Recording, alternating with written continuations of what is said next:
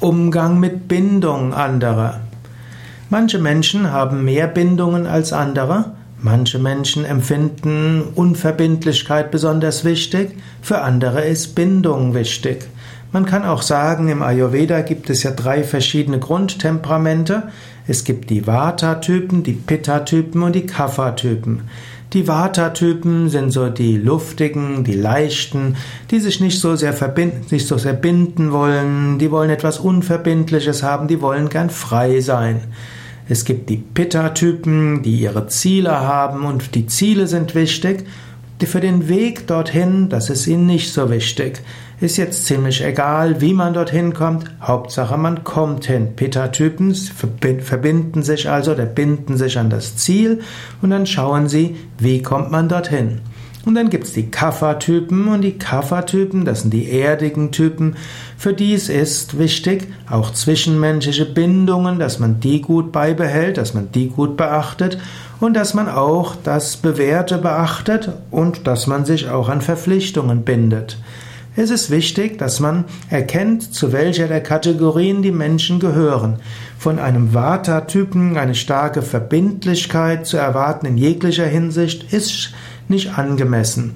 Von einem Vata-Typen kann man erwarten, dass er immer wieder seine Meinung wechselt, dass er immer wieder neue Ideen hat, dass er Projekte schnell wechseln würde. Umso wichtiger, dass man mit einem Vata-Typ auch bestimmte verbindliche Dinge ausmacht dass man irgendwo auch in vielleicht einer Gesprächsnotiz klar macht, das und das machen wir zusammen, das sind die Schritte und dazu verpflichtet sich jeder. Der Vata-Mensch wird es zwischendurch vergessen. Er braucht es aber, dass man sich daran, dass man ihn daran erinnert und dann, okay, hatte ich ja ganz vergessen. Gut, mache ich, ist ja kein Problem. Den Pitta-Typen, der wird andere Menschen erinnern an das gemeinsame Ziel. Er wird sagen, das wollten wir doch erreichen, lasst uns dafür engagieren.